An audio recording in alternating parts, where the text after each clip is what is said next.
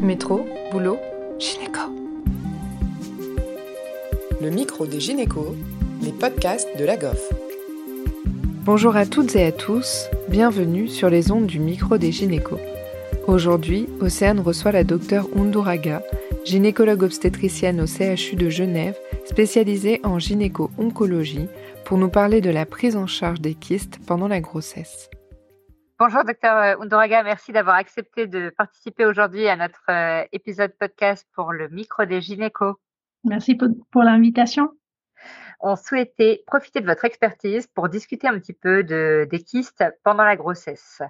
Comment les repérer, comment les classifier ou surtout comment les prendre en charge et comment faire une information correcte à nos patientes. Alors déjà, imaginons du coup une découverte de kystes fortuite pendant la grossesse, comment décider sur les caractéristiques en imagerie initialement, comment les orienter? Alors, la première chose à savoir, c'est que découvrir un kyste pendant la grossesse, c'est extrêmement fréquent. Et ça devient de plus en plus fréquent parce que euh, on utilise les, échographies très facilement. Donc, euh, euh, il y a plus ou moins deux à 20 par mille grossesses qui, chez lesquelles on va découvrir un kyste.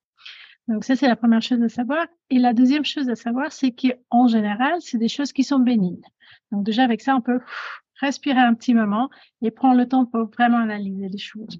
Quand on a séquilles de la grossesse, donc c'est ce qu'il faut aussi savoir, c'est que la plupart des séquilles vont se ressoudre spontanément, comme ça arrive très fréquemment dans la, la femme non enceinte aussi. Euh, et cette résolution spontanée va dépendre des différentes caractéristiques. La première en étant la taille du kyste. 75%, 75 comme on dit en France, 75% des kystes de moins de 5 cm vont se ressoudre spontanément au cours de la grossesse ou en tout cas à la fin de la grossesse.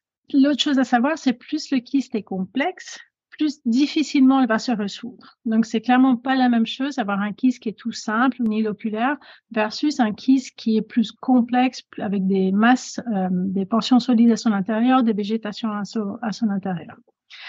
En tout cas, en étant, même en étant chirurgien, je peux dire que la plupart de ces kystes, il va pas falloir les opérer. Donc, c'est ce qu'il faut faire, c'est bien décider quels examens on va utiliser pour décider quelle patiente on doit effectivement opérer. Dans le cadre des kystes uniloculaires, est-ce qu'il y a quand même une taille à partir de laquelle euh, vous préconisez d'aller d'emblée plus loin? C'est une question que je trouve c'est difficile parce que une chose c'est ce qu'en pensent les médecins, une chose c'est ce qu'ils pensent les patients. Euh, c'est ce qu'on sait que chez les kystes qui sont en uniloculaire, la probabilité de malignité est extrêmement faible. Donc, pourquoi on voudrait éventuellement les opérer? C'est à cause des accidents qui peuvent arriver à ces kystes-là. Soit-il une torsion, soit-il une rupture. La torsion et la rupture sont un peu plus fréquents pendant la grossesse, mais sont moins symptomatiques. Donc, il faut toujours faire attention. Une patiente euh, qui arrive euh, en général avoir moins de douleurs de péritonisme pendant la grossesse s'il a en rupture de kyste en torsion. Et attention aussi quand vous faites une échographie, parce que le Doppler généralement est normal dans une torsion de kyste. Donc, c'est ce qu'on veut faire, c'est éviter ces accidents en sachant que euh, si on les opère, on a des risques des, des, complications de la chirurgie et en sachant aussi que 75%, comme je vous ai dit, va disparaître spontanément. Donc c'est vraiment une toute fine balance entre qu'est-ce qu'on va faire. Et quand on pense qu'est-ce qu'on peut utiliser pour nous aider à décider l'un plutôt que l'autre, c'est par exemple la taille de ces kystes-là. On sait que le moment dangereux pour la torsion, c'est entre 6 et 10 cm. Les kystes qui sont plus grands de 10 cm ont moins de chances de se tordre. Celles qui sont plus petites de 6 cm aussi ont moins de tension. Donc, je dirais, celles qui sont de 6 ou moins, ou celles qui sont très, très grandes, pas nécessairement, en tout cas pas pour un risque de torsion. Au contraire, on va pas les opérer pour le risque de torsion. On peut les opérer pour des autres raisons. Donc, ça, c'est une chose qui va nous aider dans, dans la décision. Et du coup, concernant par exemple une imagerie complémentaire à l'écho, euh, souvent l'IRM, dans quel cadre on la propose? Du coup, tous les kystes un peu complexes ou qui ont une partie euh, solide, hétérogène?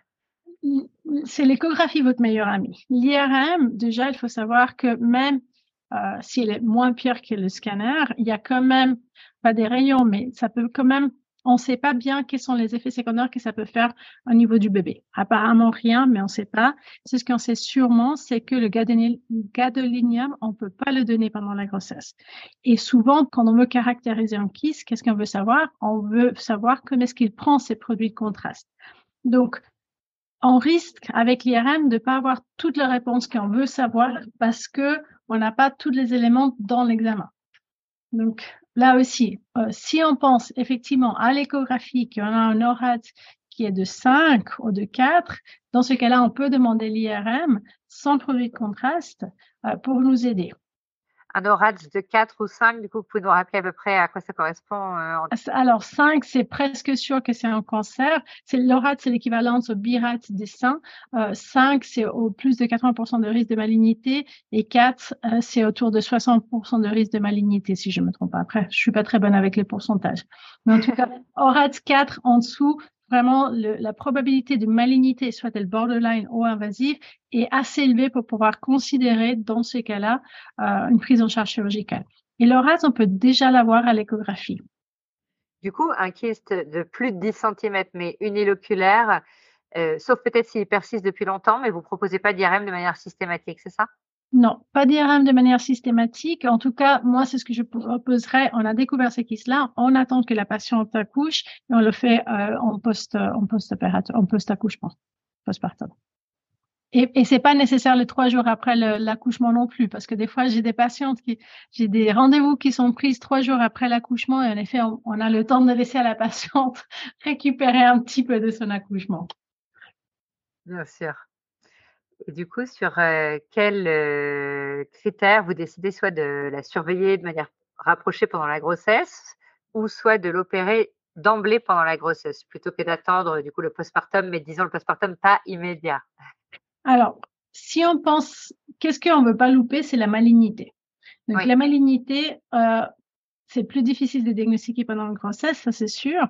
La bonne nouvelle, c'est qu'en général, c'est en stade 1 quand on la découvre pendant la grossesse. Donc, les patients n'ont pas un pire, pire pronostic par rapport à un, cancer qui est découvert en dehors de la grossesse. L'échographie va nous aider. On peut faire les marqueurs tumoraux. On sait que le CEA, le CA199 vont pas changer pendant la grossesse.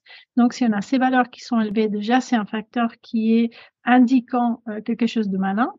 Et on peut aussi faire le CA125 avec comme notion, et c'est très important, que ce qui est important de CA125, c'est pas la valeur absolue, mais plutôt son évolution. On sait que le CA125 peut être augmenté au début de la grossesse, mais il a la tendance à se normaliser au deuxième au troisième trimestre.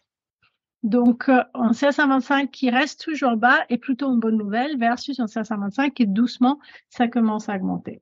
Même si ça reste à 55 ou à 100, tant que ça reste au même niveau, ça va être beaucoup plus rassurant qu'un 525 qui était à 35 au début, après ça augmente à 50 et après à 80.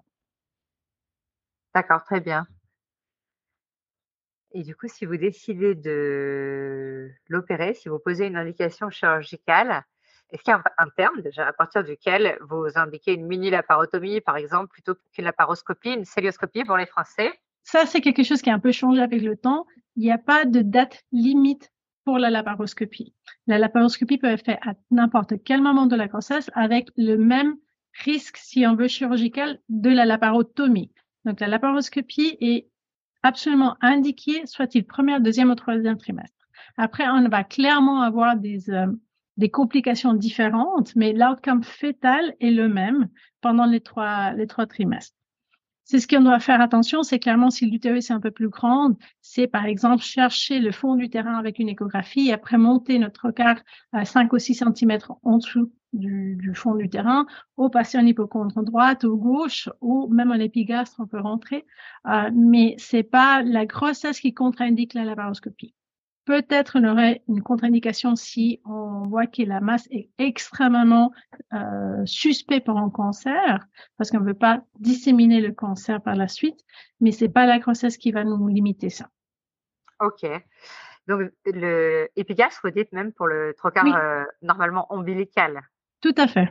Et d'ailleurs, plutôt open ou plutôt palmaire ou VRS pour le. Plutôt open, même en palmaire ou plutôt open. Et du coup, les autres trocars, euh, que vous adaptez leur position euh, aussi? Ça, c'est vraiment la clinique qui va vous indiquer. Il faut vraiment, c'est clairement pas la laparoscopie en mettre euh, tranquillement en fossiliaque droite, gauche et, en ombilical. Tout va être beaucoup plus élevé. Et après, on va les mettre selon qu'est-ce qu'on trouve.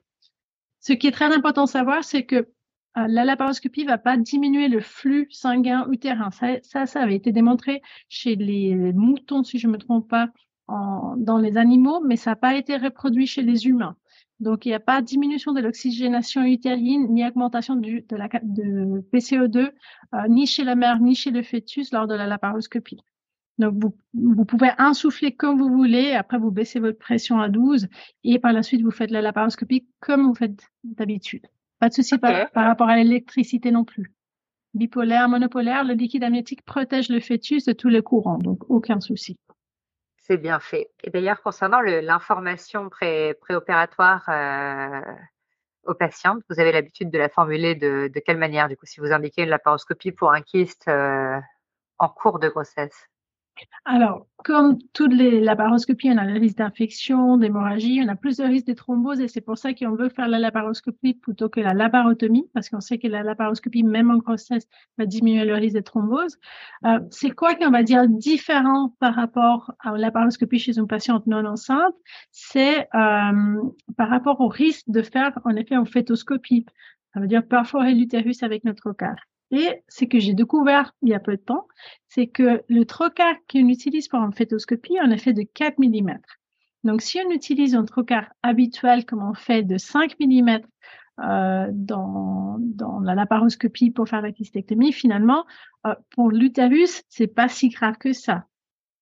C'est quelque chose qui, en général, va se fermer toute seule, mais ça reste un risque de faire une fétoscopie avec une, une perte de liquide amniotique et une infection et euh, bien sûr un accouchement prématuré ou une fausse couche tardive selon le moment de, de, la laparoscopie.